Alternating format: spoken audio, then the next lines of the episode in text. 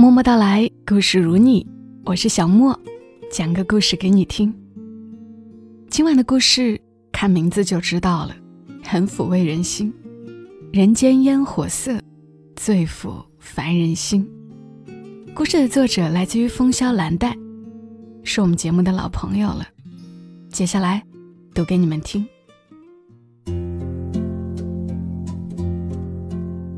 我妈是我们学校的老师。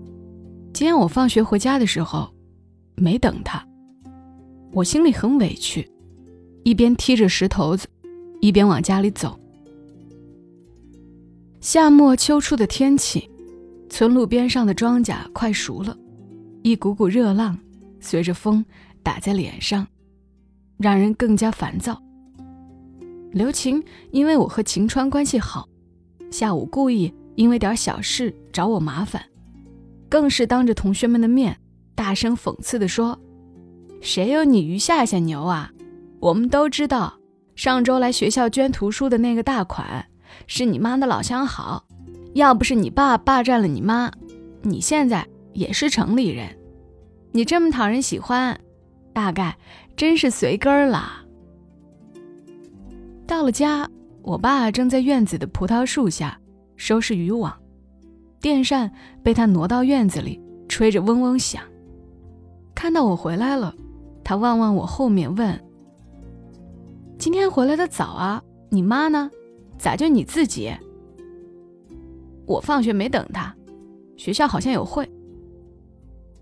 我把书包扔在茶几上，他松了口气，拿起旁边地上的大茶缸子，滋喽喝了一口。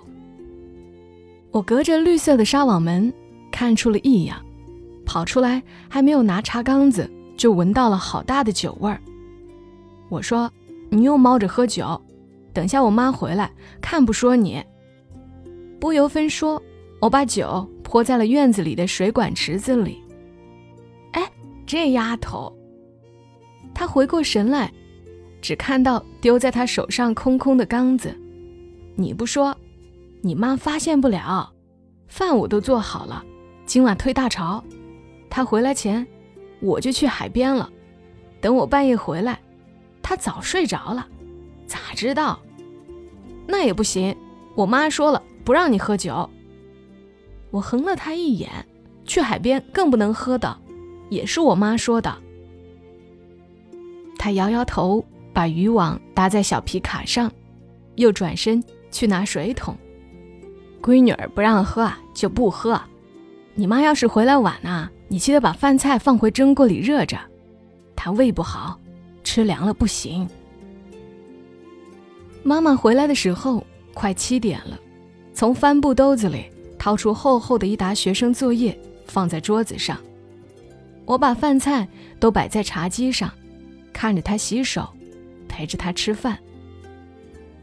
你爸又偷着喝酒了？你咋知道？他藏的酒少了。妈妈比划着，上次看这么多，刚看，变这么点了。我爸算计的可好呢，还说你绝对不知道。可孙猴子翻不出如来佛的五指山。妈妈说，你们初中部也要开兴趣班了，你喜欢也可以报一下。我看着我妈。还不到四十岁，眼角有了细细的小纹路。她很漂亮，眉毛弯弯的，眼睛很有神，鼻梁小巧。最好看的是她的嘴，上嘴唇唇峰明显，唇珠两侧向下，而唇角向上。即使抿着嘴巴，都让人觉得她在微笑。她一直留着长发，平时盘起来。因为待人随和，无论学校里的同事，还是他教的学生，以及邻居，都很喜欢他。相比之下，爸爸简直没有亮点，又高又壮，皮肤黑黝黝的，说话粗声大气。你盯着我看什么呢？都入神了。我妈轻轻拍了我一下。我说：“妈，上周捐书那个王志国叔叔。”您认识吗？我那天放学的时候，看到您和他在一起说话来着。他是咱村里人，我们是同学。后来他考上大学，他父母陪他进城了。妈妈淡淡的说：“妈，他长得真帅，一点不像大老板，文质彬彬的，说的普通话也好听。”我妈笑了一下。第一印象很重要，可是这啊，不是认识一个人的唯一标准。我写完作业，妈妈还在桌边批作业。我想了想，搬了个凳子坐在旁边。妈妈看了我一眼，问我：“有心事儿？”我说：“妈，你和爸爸是怎么回事啊？你为什么嫁给他？怎么想起问这个了？嗨，就是想知道。那妈妈也想问问你。”那个晴川和你，怎么回事？晴川怎么了？他成绩好，人长得也帅气，家里条件也不错。我和他做朋友有什么不对？我心里不耐烦的想着，嘴里却不想多说，嘟囔站起来：“我俩怎么了？您不愿意说拉倒，我去睡觉了。”我和晴川被逮住是个意外。周三，小姨打电话来的时候说，新上映的电影不错，经典的世界灾难片，让我有时间了去县城电影院看看。彼时，小姨大学毕业，已经在省城安家，是我从小到大最崇拜的人。我便约了晴川，周六一起去看。和家里自然说是和女同学一起的。恰巧爸爸那天去县城卖鱼，想着我和朋友可以坐他的车回去。结果正好撞见牵着手走出电影院的我和他，我是被硬拽上的车，一路上爸爸都黑着脸，我也生气，一脸的无所畏惧。爸爸关上院门才开始爆发，声音响得三条街都能听得见。你才十六岁，书都读进狗肚子里了吗？我让你读书是为了让你谈恋爱的。我甩上屋门。把自己关在里面，爸爸恶狠狠地用脚踢门，嘴里喊着：“你说说，你俩发展到什么阶段了？你要是不说，我现在就去他家里，看我不废了他！”我终于忍不住冲出来：“你想我俩发展到哪一步啊？我们就是一起看了个电影，一起聊聊天儿，我们干净的很，我们不像你对妈妈。”全世界都知道是你强迫的我妈妈。他的手举得高高的，我和他一样瞪圆眼睛，互相对视。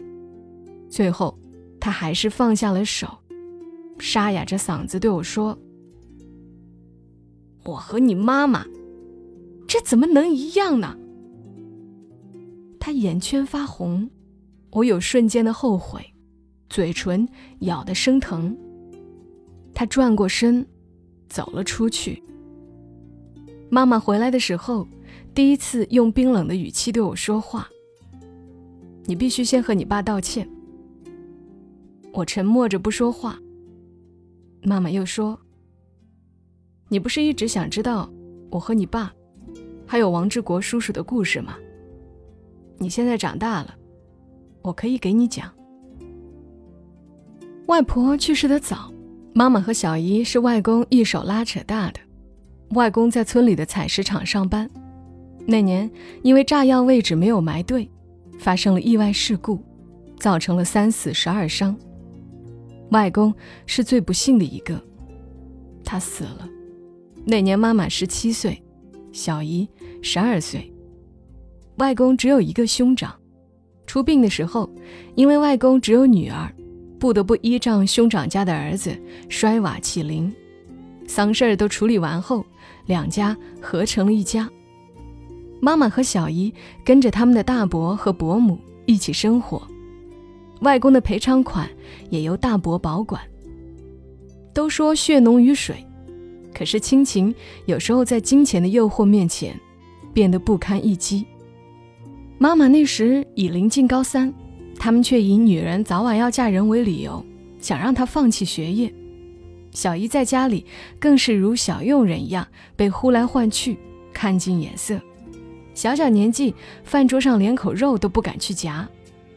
妈妈几次想另立门户，要回自己的土地和钱。妈妈的大伯总说土地都在一张土地证上，又说外公的赔偿款不能动，以后还有说法。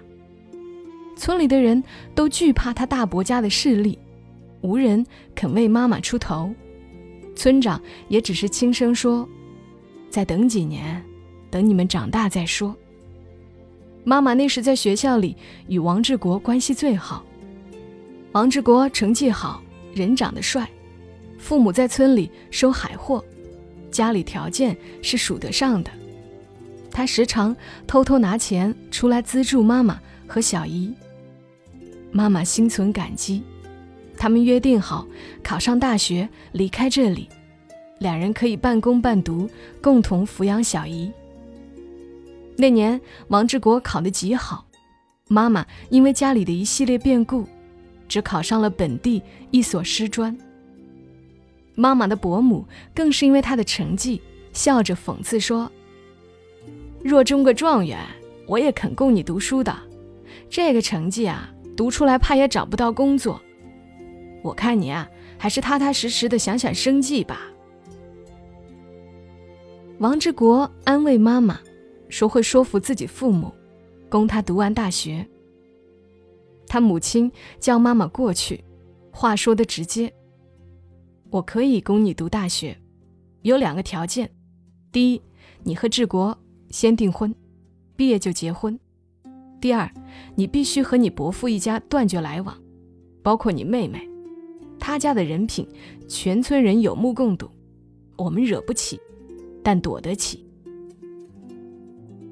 妈妈未开口，王志国先说：“他妹妹可以接来家里啊，我们家不过再多口人吃饭而已。”他母亲冷着脸说：“你不要说话，哪里来的那么便宜？娶个媳妇儿，还要再养个活人，何况这哪是一口饭的问题？”把她们姐妹都接过来，别人会觉得咱们图人家什么呢？王志国梗着脖子说：“我不图什么。”他母亲的声音放大：“你不图，不代表人家不想。这就是我们家的条件。若同意，咱们按部就班；若不同意，你们从此各奔前程。”妈妈从他家出来时。下了大雨，王志国想追出来，但被他母亲拦住了，终是没跟出来。妈妈回到大伯家的院子，看到妹妹在屋檐下洗衣服，冲上去说：“下雨天洗什么衣服啊？”妹妹朝屋里使使眼色，嘴里说：“没事的，姐，洗干净了，天晴了晒上，干得快。”妈妈奔回自己的家里，东西已经被她大伯和大伯母用各种借口搬走，家徒四壁，唯一保留的只有门口篱笆架上那几家扁豆。他蹲在雨里，终于放声大哭。爸爸和妈妈家是邻居，他比妈妈大三岁，忘了是从哪年起，爸爸爱上了吃妈妈家的扁豆叶。蒸的发面饼上抹上自己家榨的鱼干酱，上面铺上厚厚的扁豆叶卷起来，是世间最好的美味。爸爸从不白吃，有时提挑自己抓的鱼，或是半碗自己家炖的菜，总硬塞到妈妈或小姨手上。他们不要，他便瞪着眼，是怕我再摘你家的扁豆叶，对不？那天，妈妈蹲在雨里哭，爸爸就站在扁豆旁。雨淋湿了妈妈，也淋湿了他。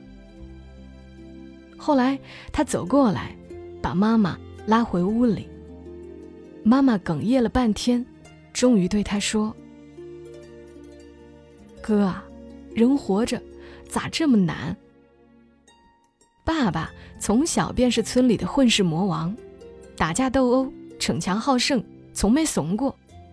看到这样的他，却不知道说点啥。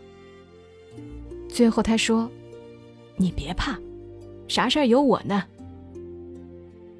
妈妈那天说了很多，爸爸只是听着。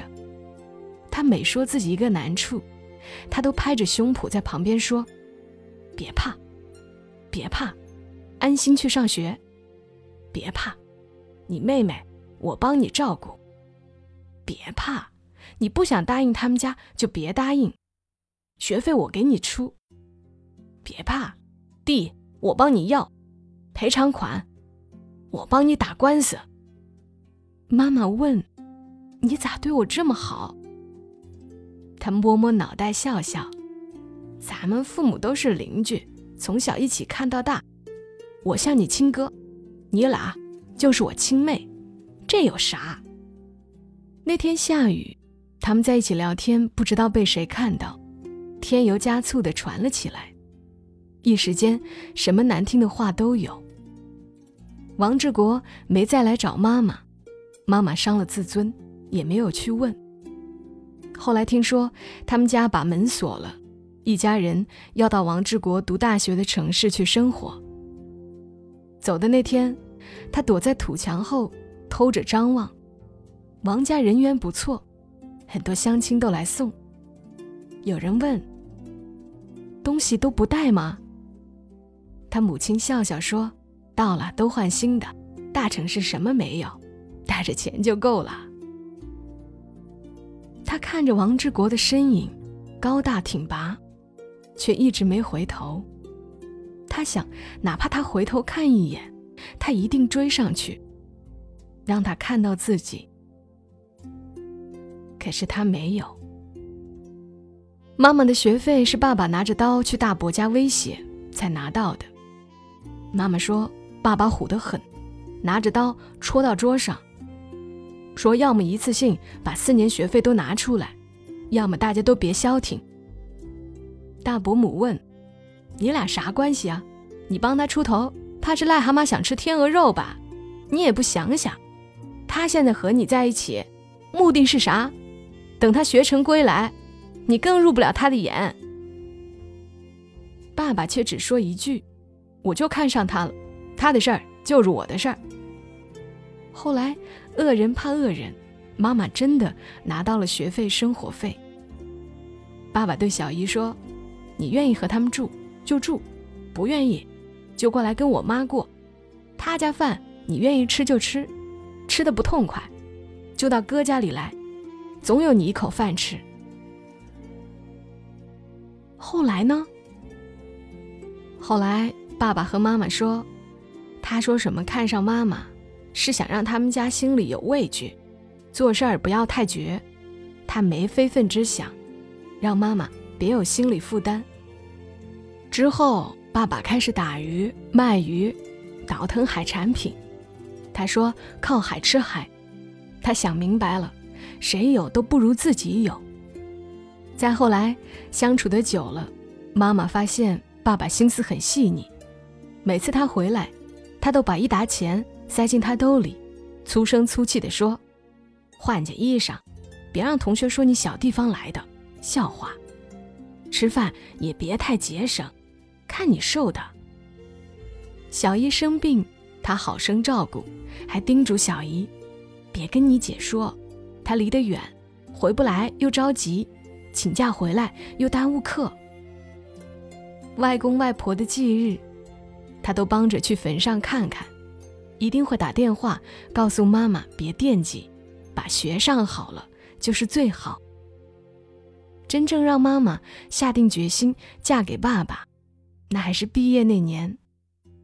妈妈打电话说毕业在即，虽然拿到了教师资格证，可是留在这里的竞争压力太大，一点头绪也没有。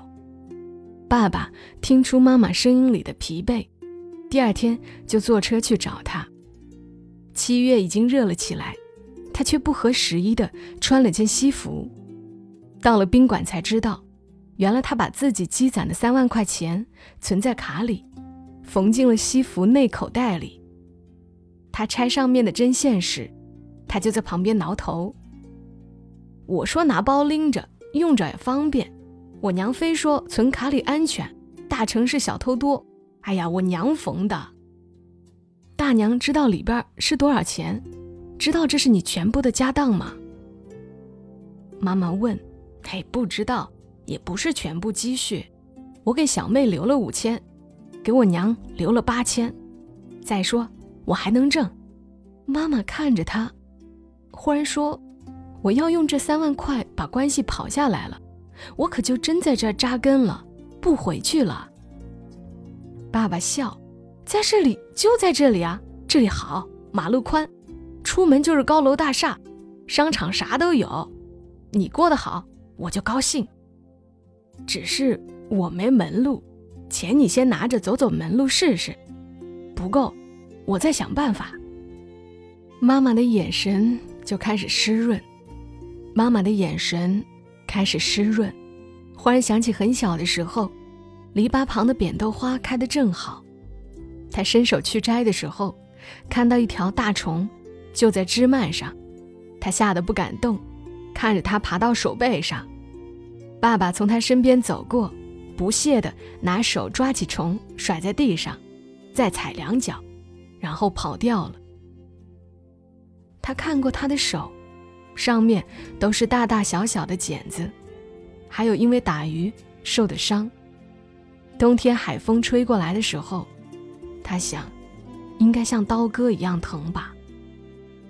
妈妈说：“我要留这里了，就回不去了。”爸爸又笑：“想回去啥时候都行，趁着年轻多扑腾。我没好好读书。”但是我知道外面的世界很精彩。送他上火车的时候，妈妈站在窗外，终于和他说：“哥，我想好了，不留这里了。我还是想回家，家里有小妹。我知道县城的学校也不好进，你回去帮我看看乡里行不行？乡里不行，村里也行。”爸爸恨不得把头从车窗里伸出来，他的眼里都是光。他激动地说：“乡小学没问题，我找人，你等我好消息。”妈妈把卡塞回给他，他又塞回给妈妈：“你拿着，再想想，要是想留下，就好好想办法。小妹有我，别怕，咱们两边跑着。”火车开了，妈妈手里握着那张银行卡，心里沉甸甸的。虽然经历了许多，可是有一种东西一直在她身边悄然生长，是爱情，亦是幸福。妈妈说，这一生我们会遇到形形色色的人，有时候眼睛都看花了。如何判断一个人？最简单的方法就是和他一起后。你有没有成为更好的自己？如果和他一起，你变得有追求、有理想、更充实、更幸福，对生活更积极，那我们为什么要反对？如果没有，我们又为什么要赞同？我重重点头。爸爸那晚没回来。第二天是星期天，爸爸还是没回来。我心里充满了懊悔。小姨来电话时，我哽咽着说：“我真怕爸爸对我失望，不再理我。”小姨笑了：“你爸他一定也在自我反省。姐夫虽然没文化，可确实是个有大智慧的人。你妈回到家乡，曾想过要回你姥爷的赔偿款和土地，为这个还咨询了律师。当时的赔偿款。”已经变成了你大老爷家青砖绿瓦的大房子，和两个儿子的彩礼、结婚费用，他们根本无力偿还。也是你爸爸说，算了，如果你老爷地下有知，为了钱让亲人鸡犬不宁，他也会不开心的。最后协商各退一步，只要回了属于咱们的土地。他对外人尚且如此宽容，何况是你？你是得道歉，我们只希望你的未来可以更精彩一点，起点更高点。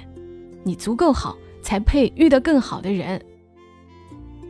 那晚，我坐在客厅沙发上，数着时针，等爸爸回来。妈妈坐在屋里批改作业，院子里的蛐蛐儿叫得起劲，纺织娘时不时撞上院子里壁灯。我终于听到爸爸的车响，由远及近。我穿着拖鞋奔了出去，一下扑到他身上，他也抱着我，嘴里喊着：“我身上都是鱼腥味儿，刚浇了鱼，你不是最烦这个味儿吗？”我说：“那天我真的对不起爸爸。”他笑得爽朗：“你妈批评过我了，说我方式方法不对。哎，你爸就是个大老粗，确实不会说话，这事儿。”交给妈妈管了，我就一句话：学习不能丢。我吃了没文化的亏，你不能再吃。要爱惜自己，你是女孩儿，谁要欺负你，爸爸是要拼命的。我吸吸鼻子，说：“我明白了。”我回过头，妈妈正站在门前，笑盈盈地看着我们。天边月色正好。看着这样的爸爸和妈妈，想着他们一起走过的岁月，我的心被暖得像一只火炉。其实平凡坚守的幸福，最最不易，我们都要珍惜。就像妈妈说的：“人间烟火色，最抚凡人心。”